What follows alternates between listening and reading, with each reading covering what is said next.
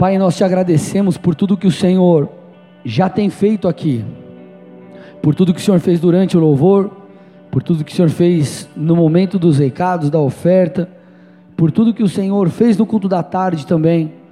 Mas eu me coloco diante de Ti agora nesse culto da noite, pedindo que Teu Espírito possa não apenas operar hoje convencimento, arrependimento, salvação, mas que o Teu Espírito também venha sobre nós. Nós clamamos, Pai, por essa unção, que haja essa transferência de unção nessa noite, esse liberar, que o Senhor possa destacar os teus anjos aqui. Nós paralisamos toda a ação de Satanás nos corações, nas mentes, gerando cansaço sobrenatural, Pai, gerando é, essa falta de foco. Então eu te peço, Senhor, fala conosco, eu me humilho diante do teu altar. Eu sei que eu não tenho nada de bom de mim mesmo para oferecer ao teu povo, mas me toma nessa noite e me usa, Pai, para que o teu povo seja tocado, para que sejamos mudados. Nós assim oramos. Vem com o peso da tua glória aqui, nós clamamos em nome de Jesus. Amém. Dê uma salva de palmas ao Senhor, amém? Então, queridos, nós estamos em meio à série de mensagens chamada Fascinados. E como vocês bem sabem, nós temos falado culto após culto, ensinado diversos princípios para que eu e você possamos entender é, o que precisamos fazer, como nos comportar, enfim, para que possamos mergulhar mais fundo no Senhor. E hoje eu quero falar sobre transferência de unção, e o que eu quero, na verdade, nessa ministração é trazer uma base, um fundamento, um fundamento, uma plataforma para aquilo que realmente vai acontecer no final, ou já durante a mensagem, para aquilo que o Senhor fará, que será nos tocar, será liberar algo sobre nós, será uma plataforma, enfim, para que a gente possa receber, debaixo de um entendimento bíblico, aquilo que o Senhor tem para nós. Mas para a gente começar, nós precisamos definir o que é unção, e nós precisamos entender um pouco acerca disso. Então, o que é unção? O que a unção faz? Se você for, for pegar de fato ali o significado da palavra, ungir, ungir algo significa untar, ou passar, cobrir algo com óleo. Se você for olhar na Escritura, você vai perceber a unção fazendo parte da cerimônia de consagração dos sacerdotes, reis é, e às vezes de profetas, né? Por exemplo, quando nós ungimos aqui na igreja diáconos, presbíteros, né? Quando eles são levantados aqui, nós ungimos com óleo como sinal de consagração, como sinal de separação e como sinal de ordenação divina. Porém, a unção, dentre outras coisas, ela fala também sobre dotar alguém de poder espiritual. Eu vou repetir. Ela também fala sobre dotar alguém de poder espiritual. E esse é o foco de hoje. Eu quero que você entenda um pouco a unção enquanto poder que o Senhor nos dá, enquanto é, é, é, essa, essa capacitação sobrenatural. Agora, para a gente seguir debaixo dessa verdade, né, debaixo desse assunto, desse tema, nós precisamos entender o que é a unção do Espírito e o que é a pessoa do Espírito. A unção do Espírito Santo e a pessoa do Espírito Santo. Vocês estão aqui, gente? Amém? Vocês têm que me ajudar aqui hoje. Vocês estão aqui? Amém. Então, uma coisa é o Espírito Santo que habita em nós, outra coisa é a unção que ele nos dá. E, e, agora, nos próximos minutos, eu vou transitar nessas duas coisas. Vou falar um pouco de um, um pouco de outro, para trazer essa comparação e você de fato compreender. Então, uma coisa é o Espírito Santo que habita em nós, outra coisa é a unção que o Espírito Santo nos dá. O interessante é que lá em João 14, 16 e 17, o texto diz: E eu pedirei ao Pai, o Senhor dizendo, e ele lhes dará outro consolador, a fim de que esteja com vocês para sempre é o Espírito da verdade que o mundo não pode receber, porque não o vê nem o conhece. Vocês o conhecem porque ele habita com vocês e estará em vocês. Então nós vemos aqui o Senhor Jesus prometendo que ele enviaria a pessoa do Espírito Santo. Vocês estão aqui? Então vamos caminhar junto. A pessoa do Espírito Santo. E aí você vê, após a sua ressurreição, Jesus aparece aos discípulos e ele cumpre de fato essa promessa. João 20, 19 a 22 diz assim: Ao cair da tarde, naquele dia, o primeiro da semana, estando trancadas as portas da casa onde estavam os discípulos, com medo dos judeus, Jesus veio e se pôs no meio deles, dizendo: Que a paz esteja com vocês. E dizendo isso, lhes mostrou as mãos e o lado. Então os discípulos se alegraram ao ver o Senhor. E Jesus lhes disse outra vez: Que a paz esteja com vocês. Assim como o Pai me enviou, eu também envio a vocês. E havendo dito isso, soprou sobre eles e disse-lhes: Recebam o Espírito Santo. Então você vê Jesus soprando e dizendo: Recebam o Espírito Santo. Jesus liberando a pessoa do Espírito. Lembra que ele falou: Ei, quando eu for, quando Jesus traz a promessa, ele estava vivo ainda. Quando eu for, eu enviarei o Consolador, enviarei o Espírito. Então aqui o Espírito ele é liberado. Mas pastor, e o poder do Espírito? e a unção enquanto capacitação sobrenatural. Nós vemos o poder do Espírito, a unção, nós vamos esse liberar lá em Atos 2. É óbvio que se você for é, é, é, perceber algum, em alguns relatos, eles tinham autoridade para curar enfermos, expulsar demônios, eles faziam algumas coisas, mas não é, eles ainda não havia descido o poder do Espírito sobre eles. Vocês estão comigo aqui? Até aqui tudo bem? Amém? Então a pessoa do Espírito, ela vem para nos transformar. O poder do Espírito vem para nos capacitar. Eu vou repetir: a pessoa do Espírito vem para nos transformar, o poder do Espírito vem para nos capacitar. João 16,8, falando da pessoa do Espírito, do Espírito Santo que habita em nós, diz: Quando ele vier, convencerá o mundo do pecado, da justiça e do juízo. Então, a função do Espírito, uma das funções do Espírito Santo é nos convencer, é nos transformar, para gerar em nós fruto, para trazer caráter. Tanto é que você vê o apóstolo Paulo falando aos Gálatas sobre os frutos do Espírito. Os frutos do Espírito, Gálatas 5, 22 e 23.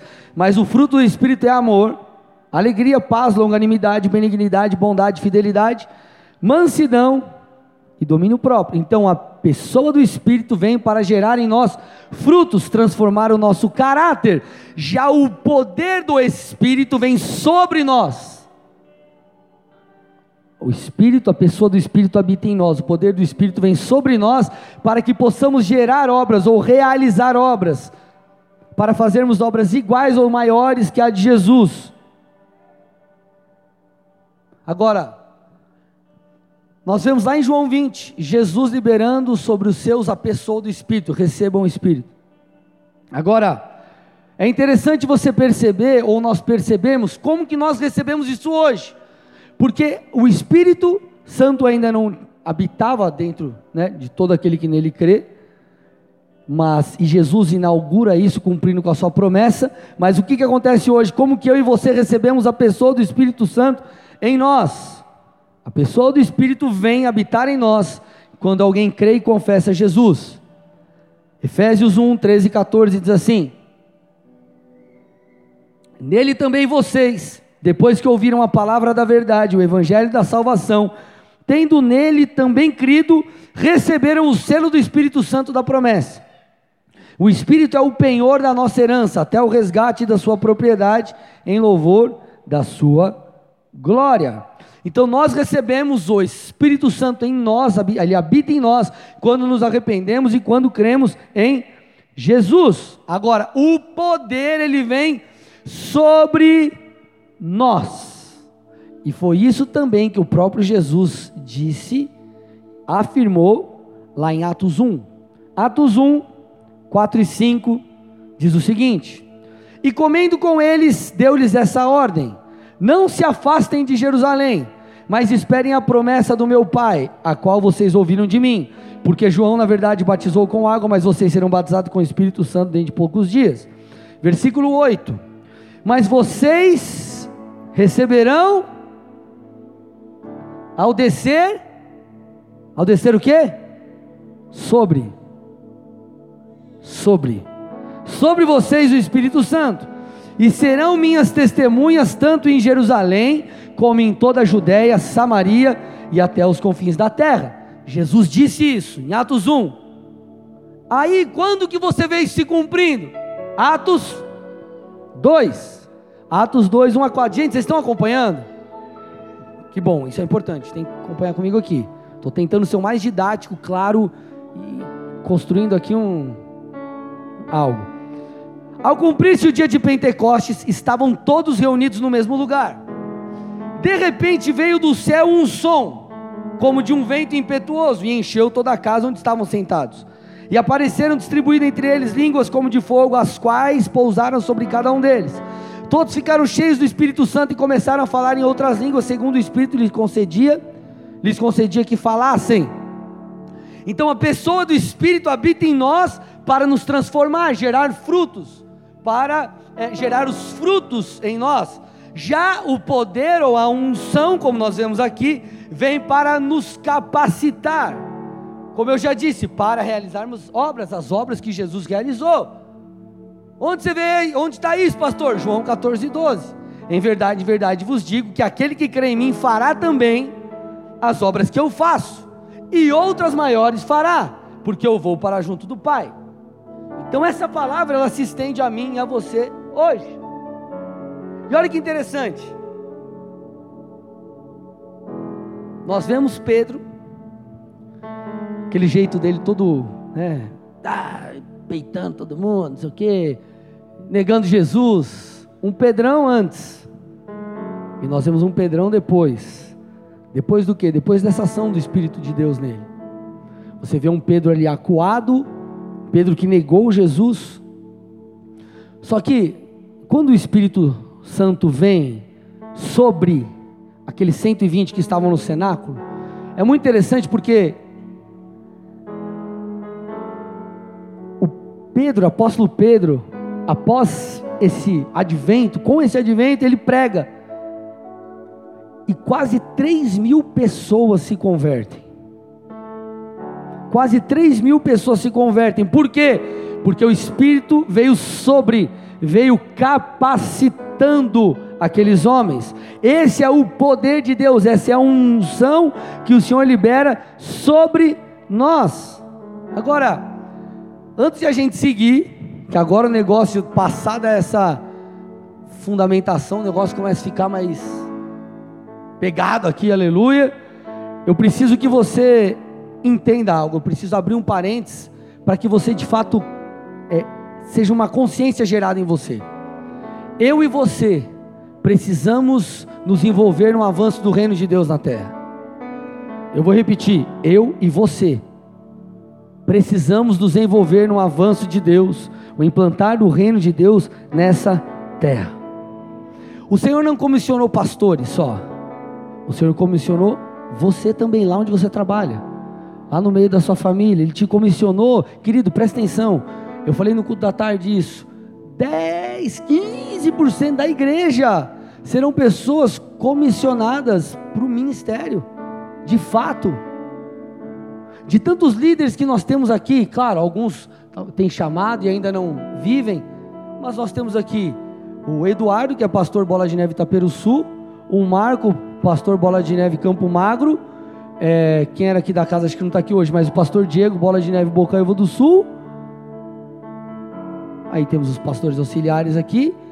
Mas o que eu estou tentando te dizer, se você olha para a igreja toda, os pastores são poucos, temos os presbíteros. O que eu estou tentando te dizer, reino de Deus ser implantado, você precisa se mexer, você precisa fazer alguma coisa, não só eu, e nem só você, todos nós. E quando ou como você faz isso? Quando você, por exemplo, chama teu amigo para vir para a igreja, manda uma mensagem para alguém, posta algo na internet, evangeliza alguém, ora por algum enfermo ou qualquer outra coisa parecida. A expansão do reino de Deus na terra depende do seu povo, não dos pastores.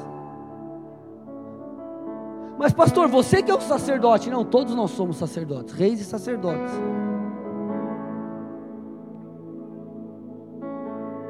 Então, o teu campo missionário talvez não seja o púlpito, mas é lá a empresa que você trabalha, a empresa que você tem, é o, são os teus vizinhos, são os teus parentes, são os teus amigos da escola, os teus amigos da faculdade. Deus ele usa pessoas comuns, e quando você olha para a história da igreja, você percebe que o grande avanço se deu, quando você vê ali, é, pós-reforma protestante, você vê de fato o avanço se deu por quê? Porque pessoas, em, eu vou usar só esse termo para ficar mais fácil, tá gente? Pessoas comuns ou pessoas que não eram de fato é, pastores e tal, começaram, entenderam e começaram a se envolver nas questões do reino, no avanço do reino, entenderam o seu papel. A grande força da igreja é essa. Então, se Deus quer usar pessoas, é, vou usar esse termo, tá? Entre aspas, comuns para levar a sua palavra, então eu posso concluir que Deus também quer ungir essas pessoas comuns. As pessoas precisam olhar para nós e ver algo diferente. Eu lembro na época da faculdade, é, eu tinha dois amigos mais próximos, e eles brincavam comigo, né? aí passava a menina, oh, a mina, a mina. Eu não, cara, não olhava, ficava de boa, mantinha minha postura de crente. É, e aí brincava ali comigo, sei o quê, você não gosta, e aquele papo que você já sabe como funciona. Eu lembro que deu uma situação, ele passou por alguns apuros, para quem que ele ligou? Para o crente ajudei ele, orei com ele, ele aceitou Jesus, enfim. Esse dia eu estava dando treinamento numa empresa. E a e uma das donas, uma das diretoras, na verdade, me conhece. E uma funcionária foi falar com ela. Não, porque passando algumas situações particulares, ela falou: vai lá e fala com o André.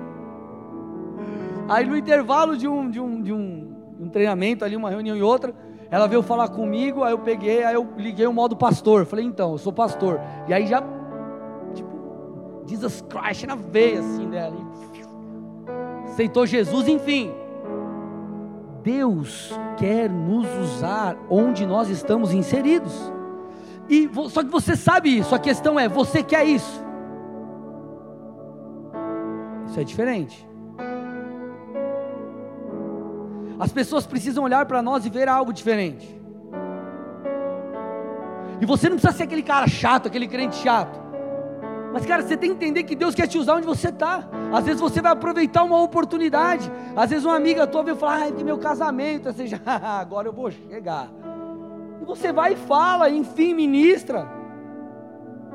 O que eu estou tentando te dizer é que Deus quer te usar e você precisa entender isso. E não só entender, você precisa deixar o Senhor mudar algo dentro de você, para você começar a desejar isso. Só que para tal nós precisamos de unção.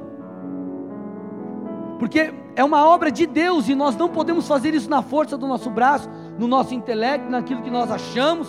Nós precisamos de unção. Vocês estão aqui ou não, gente? Eu preciso de unção para o meu ofício, para o meu monte de governo, que é a religião, vamos dizer assim, que é a igreja. Você precisa de unção para você exercer influência no monte de governo que você está. Agora, como nós recebemos a unção? Precisamos de unção. Legal, como que a gente recebe? Agora começa a ficar bom. Duas formas. Poderíamos falar de outra aqui, mas eu quero falar duas hoje. Imposição de mãos e buscando no secreto. Eu vou explicar um pouquinho de cada um aqui. Imposição de mãos e buscando no secreto. Vamos falar um pouquinho primeiro sobre a imposição de mãos. Eu quero trazer um fundamento sobre isso para você entender por que, que é importante. Quando é, oramos por alguém, por exemplo, e impõe as mãos, isso não é porque, ah, por que, que põe? Porque, sei lá, porque põe. Tem um sentido espiritual, tem uma relevância espiritual. Nós precisamos entender a importância da imposição de mãos. Hebreus 6, 1 e 2. Hebreus 6, 1 e 2. Gente, eu sei que está meio que um ensino, mas você precisa pegar isso aqui. Para a gente poder fluir. Hebreus 6, 1 e 2. Por isso, deixando os princípios elementares da doutrina de Cristo, avancemos para o que é perfeito, não lançando de novo. Aí ele começa a trazer uma lista ali. A base, de, a base do arrependimento de obras mortas e da fé em Deus, o ensino de batismos, olha lá, no plural, e da imposição de mãos da ressurreição dos mortos e do juízo eterno.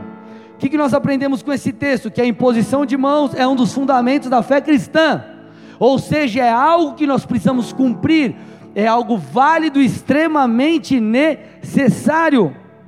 A imposição de mãos ela era e é feita para consagração de pessoas. Lá atrás era feito, era usada, enfim, nos sacrifícios expiatórios. É uma orientação bíblica para a cura de enfermos, para abençoar crianças, por exemplo, é, para também para compartilhar da unção, impartir a unção, transferir a unção, repartir poder. E a imposição de mãos ela é um fundamento que está espalhado por toda a Escritura. Você vê isso tanto no Novo Testamento, ou melhor, não só no Novo Testamento, mas no Antigo Testamento. E eu quero te trazer aqui um pouquinho para você perceber como isso é real. Olha lá no Antigo Testamento, números 11, 16 e 17.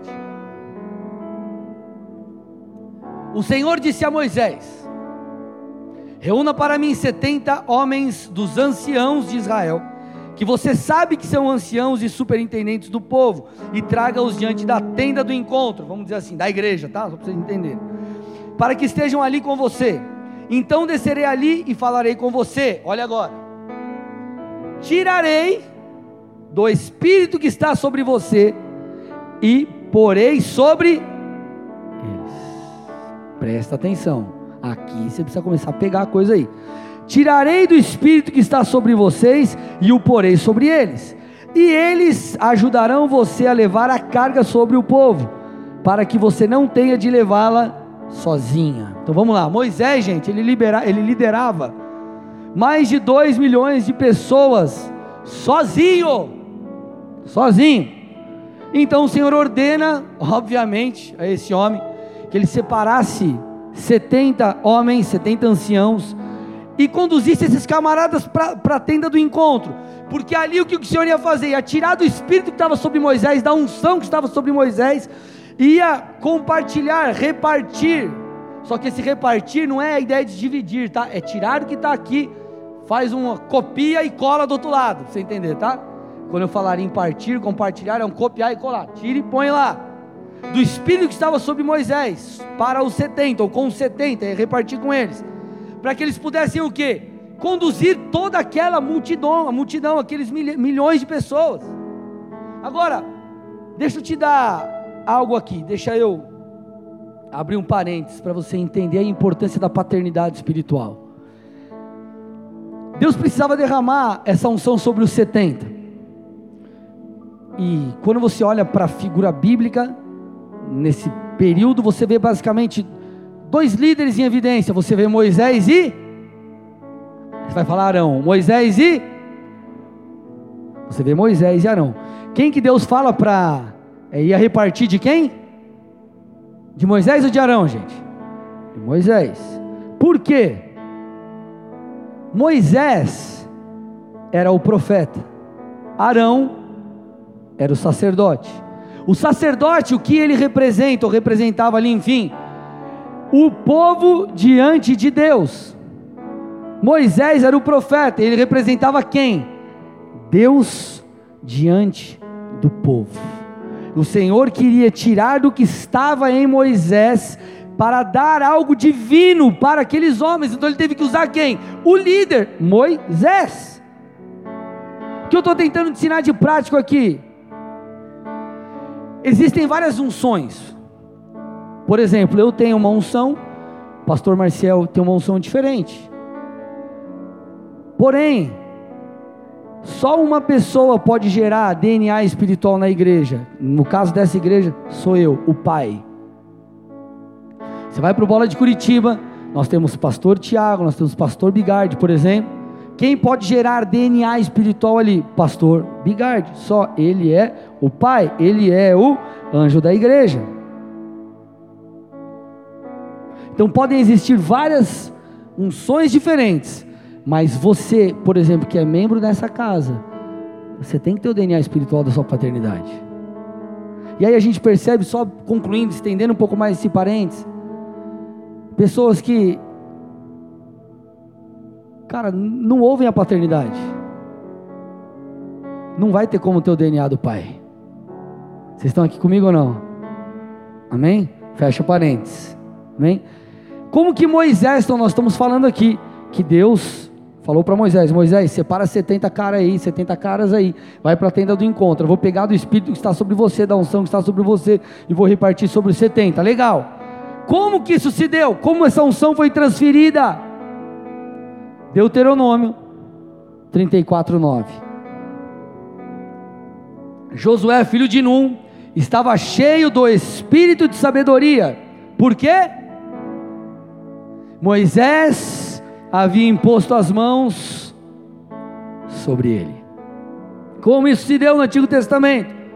Imposição de mãos. Quando nós impomos as mãos, nós compartilhamos dons, nós compartilhamos unção, compartilhamos poder. Eu vou te dar alguns exemplos agora do Novo Testamento. 1 Timóteo 4,14, o apóstolo Paulo falando para esse jovem pastor, Timóteo: Não seja negligente para com o dom que você recebeu, o qual lhe foi dado mediante profecia ou mensagem profética, com a imposição de mãos do presbitério. 2 Timóteo 1,6. 2 Timóteo 1,6. E por essa razão venho lembrar-lhe que reavive o dom de Deus que está em você pela imposição das minhas mãos. Então, gente, olha lá, a imposição de mãos é um fundamento bíblico. É algo importante, é algo que tem que ser feito. Você vê também a imposição de mãos é, para cura de enfermos. Lucas 4,40: Ao pôr do sol, todos os que tinham enfermos com diferentes tipos de doença os trouxeram a Jesus, e ele os curava, impondo as mãos sobre cada um deles. A imposição de mãos era para comissionamento de pessoas ao ministério. Atos 13, 2 e 3. Enquanto eles estavam adorando ao Senhor e jejuando, o Espírito Santo disse, Atos 13, 2 e 3. O Espírito Santo disse: Separem-me agora, Barnabé e Saulo, para a obra que tenho chamado, que os tenho chamado. Então, jejuando e orando, e impondo as mãos sobre eles os despediram. Olha lá, olha a importância de impor as mãos. Está entendendo que quando você, qual que é a ideia, amado? Quando você compreende isso aqui, você até recebe de uma forma diferente, porque você compreende, cara, algo me está sendo dado. Você crê, você recebe, você absorve. Quer ver? Dá um exemplo. Você está muita dor, muita dor, muita dor, você vai no hospital tomar um soro. Quando você senta naquela cadeira e começa a tomar o soro, você já não dá uma relaxada. Você precisa contar, você conta até 10, você já, nossa, agora eu vou ficar bem. Porque você tem consciência de que aquilo vai gerar um efeito em você. Você crê, você recebe. Então nós vemos a imposição de mãos em toda a Bíblia. A unção, o poder, o dom, os dons, ele vem através de imposição de mãos também. Agora, por que, que a unção é importante? Porque a unção despedaça o jugo. Repete comigo: a unção despedaça, o jugo. Por que, que é importante você entender isso? Porque muitos se movem pelo talento. Estou aqui pregando, aí eu falo bonito. Não, você não tem, você tem que falar direito, você tem que construir algo não é que você tem que chegar, fala de qualquer jeito, prega de qualquer forma, e as pessoas que se virem para entender, não. Mas é, eu não adianta eu ter a melhor forma, é, as melhores palavras, a melhor pregação, e minha pregação ela ser baseada no talento, na minha sabedoria. Não adianta nada eu tocar aqui, eu cantar, eu apavoro, minha voz é tipo, estoura vidro, quebra, e aquela coisa. Aí na bateria você meu Deus, mas cadê o poder? Não existe. Muitos se movem no talento, mas o talento não muda pessoas. O talento não converte pessoas, o talento não liberta pessoas, o talento não libera poder sobre os outros. O que quebra o jugo, o que transforma vidas, o que gera salvação é a unção que flui através de você. Se é para Jesus, tem que ser forte, amém? E como ela pode ser recebida? Através de imposição de mãos. Essa é a primeira forma. Segunda forma de receber unção. Tá chato aí, gente? Tá bom, então tá. Segunda forma, buscando no secreto. É uma, é uma outra forma. Buscando no secreto. Você pode clamar a Deus para que Ele derrame uma unção específica sobre você, uma unção que até está sobre alguém. Uma unção até puxa, é porque a unção, você recebe da unção que você respeita. E você, e muitas vezes, por exemplo, tem homens de Deus que, por exemplo, quando eu escuto o pastor Luciano Subirá pregando, meu irmão, dá um troço aqui assim, ó. E eu falo, Jesus, eu quero disso.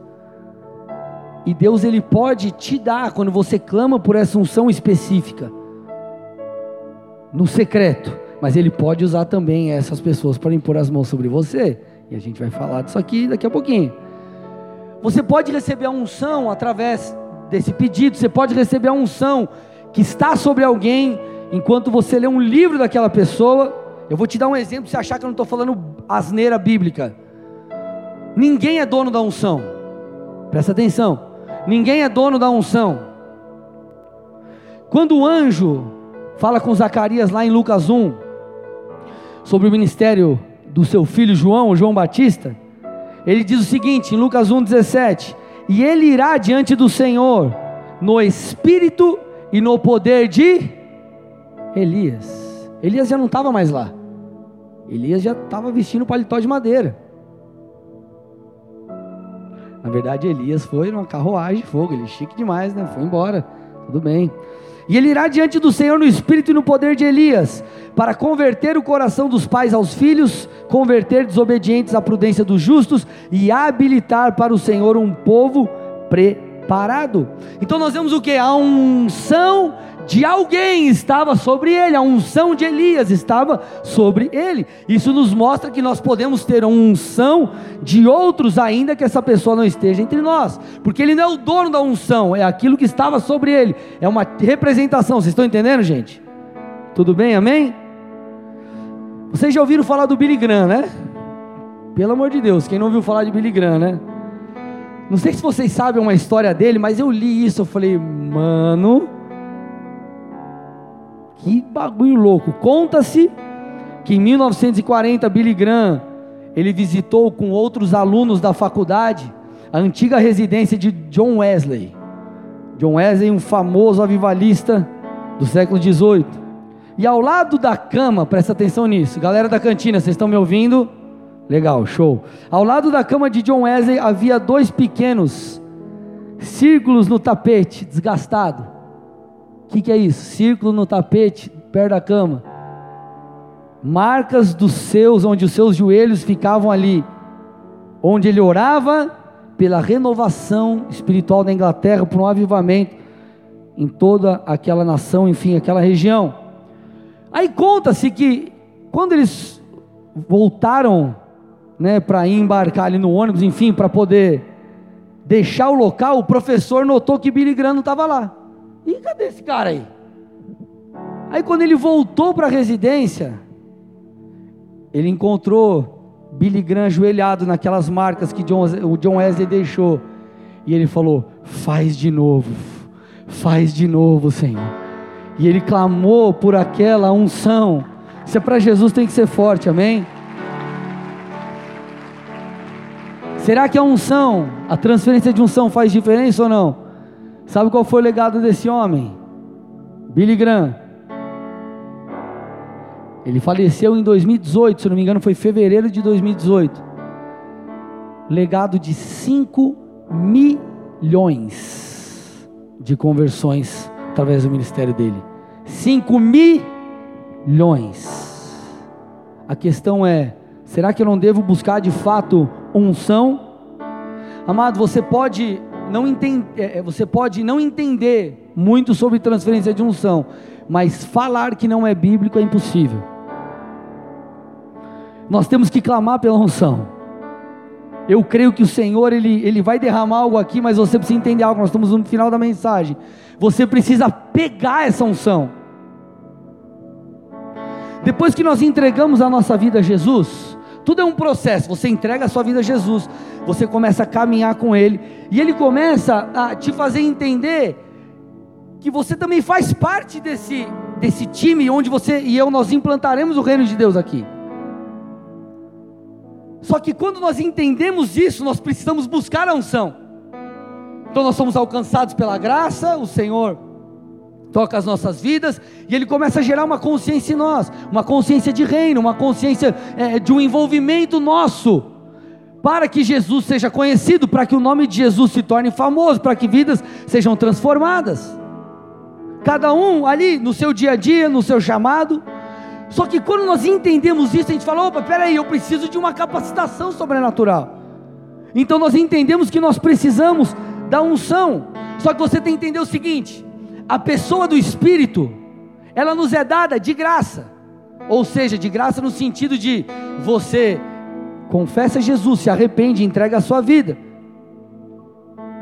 Não tem o que você pode fazer para conquistar a pessoa do Espírito. Ela é mediante a fé, mediante a sua entrega. Quando você entrega a tua vida a Jesus, nós temos o texto de Efésios. Agora, a unção ela custa caro. A pessoa do Espírito, ela vem pela graça. A unção do Espírito sobre nós custa caro. Ela tem um preço. Você precisa buscá-la, você precisa desejá-la. Você viu ali, ou você me ouviu falando sobre o que Billy Graham fez. Eu lembro de uma conferência profética, ou melhor, duas conferências proféticas em específico. Uma lá em São Paulo, outra em Curitiba, que o Dan Duque estava ministrando. Dan Duque começou a falar sobre o compartilhar da unção, impartir aquele jeito dele, que ele começa a andar assim com a mãozinha fechada, assim, que ele já quer dar um. um soltar um fire em alguém ali. Eu lembro ele começou a falar, falar, falar, daqui a pouco tinha nego pulando no púlpito. E os caras, tipo, o cara 70, 70 anos, né? Os caras, calma aí, calma aí. Ele, ele só nos caras ali. Eu lembro outro em Curitiba, os loucos pulando. Lá em cima. E quem foi ali também? Joe. Libera aí. E a galera subia no púlpito, enfim. E as pessoas foram tocadas pelo poder de Deus, porque elas perseguiram a unção. E nós precisamos perseguir a unção. Nós podemos clamar no nosso quarto, mas nós também podemos ir até pessoas que têm a unção e falar: Cara, ora por mim. É claro, você tem que saber o que você pede, né, irmão? Agora, um exemplo, um exemplo bíblico sobre isso. Um dos exemplos é Eliseu. Eu falei na mensagem anterior sobre Eliseu, eu quero falar um pouquinho mais aqui. Eliseu ele serviu Elias durante um certo tempo como seu assistente. E antes de Elias ser levado pelo Senhor na carruagem de fogo, você acredita que conhece a história? É, Elias perguntou: Eliseu, o que, que eu posso fazer por você, né? Enfim, antes de eu ir embora. E Eliseu, humildemente, pediu o seguinte, segundo Reis 2,9. Humildemente, olha lá no final. Quero receber por herança porção dobrada do seu espírito. Então ele desejava, Elias já foi um cara cabuloso. Ele falou: Elias, eu quero a porção dobrada do que está sobre você. Só que Eliseu, ele era um camarada realmente determinado e realmente um camarada faminto e sedento. Lembre-se, Deus ele libera água, ele libera unção, ele libera sobre quem é sedento, quem tem sede, quem quer. Quem quer está pegando no ar já o que o Senhor está fazendo aqui. Então, só que aí você vê interessante que o Senhor e Elias testaram a fome de Eliseu.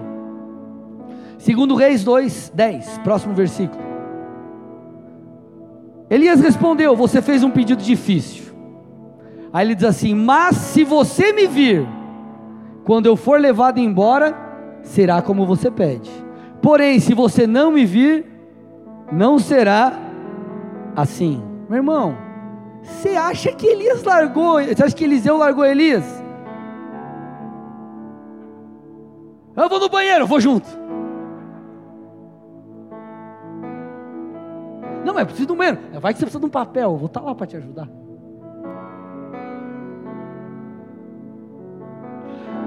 O que eu quero te dizer com tudo isso, irmão? Entenda para você não falar, achar que estou falando besteira. Entenda o que eu estou dizendo. No que diz respeito à unção, você tem que ser, aspas, tá? competitivo, aspas, entre aspas. O que eu estou tentando dizer é: você tem que desejar unção. Eu falei à tarde, eu quero repetir aqui. Deus está fazendo algo em Colômbia, você tem que ter dentro do seu coração assim: ei, eu não vou ficar de fora, Senhor. Eu não vou ficar de fora. Uma coisa que eu clamo é: Senhor, levanta homens de Deus, levanta pessoas nos sete montes de governo, levanta igrejas, levanta pastores, mas me põe no meio disso aí. Me levanta também, levanta a igreja. Você tem que ter sede, você tem que ter fome, você tem que desejar unção, você precisa desejar aquilo que o Senhor tem para você, mas, ponto importante: existe um preço. Recebemos a pessoa do Espírito mediante a fé, mas a unção, ela é cara, e eu te pergunto: qual é o tamanho da sua fome? o quanto você está disposto, ou o que você está disposto a fazer para receber a unção. Eu estive em uma igreja, e o pastor estava pregando sobre esse tema, e ele começou a falar, falar, falar, começou aquele mover. Eu falei, Jesus, eu quero, Jesus, eu quero. E eu comecei a clamar, comecei a clamar, comecei a clamar. Daqui a pouco eu vi ele vindo para cá assim. Aí eu peguei, como eu, ele já, a gente já se conhecia e tal. Eu era pastor, conheci outro pastor. Eu falei, eu não vou perder. Eu subi na escada e fiz assim. Aí o resto você já sabe o que aconteceu. A unção veio, enfim. Eu já pedi para vários homens de Deus orarem por mim. Homens de Deus que você sabe, tá, irmão? Não é tipo, ah, vi um carinha na internet lá e. Vocês estão aqui ou não?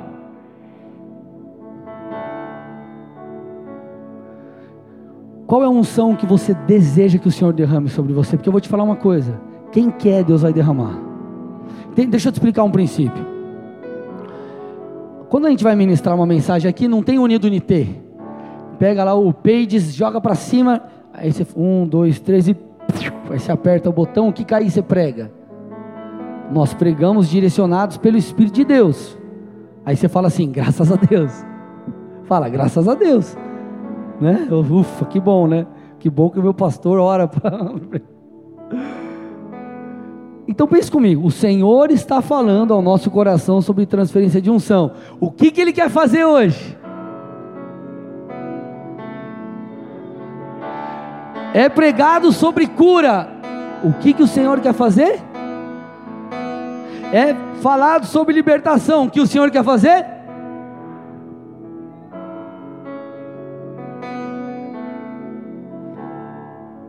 o Senhor derramará sobre nós algo específico nessa noite. Só que para isso você precisa desejar, irmão. Você precisa começar aí, permitir que o Espírito mova sobre você. Você precisa querer, você tem que desejar, você tem que almejar. Você tem que estar sedento.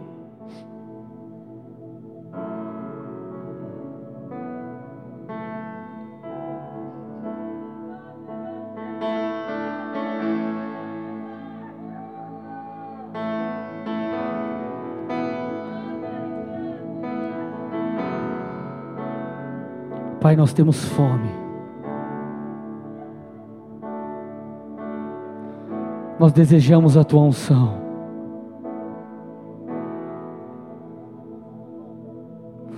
Nós queremos receber aquilo que o Senhor tem para nós. Nós queremos nos envolver com o teu reino. Nós queremos os teus dons, os dons que o Senhor tem para nós.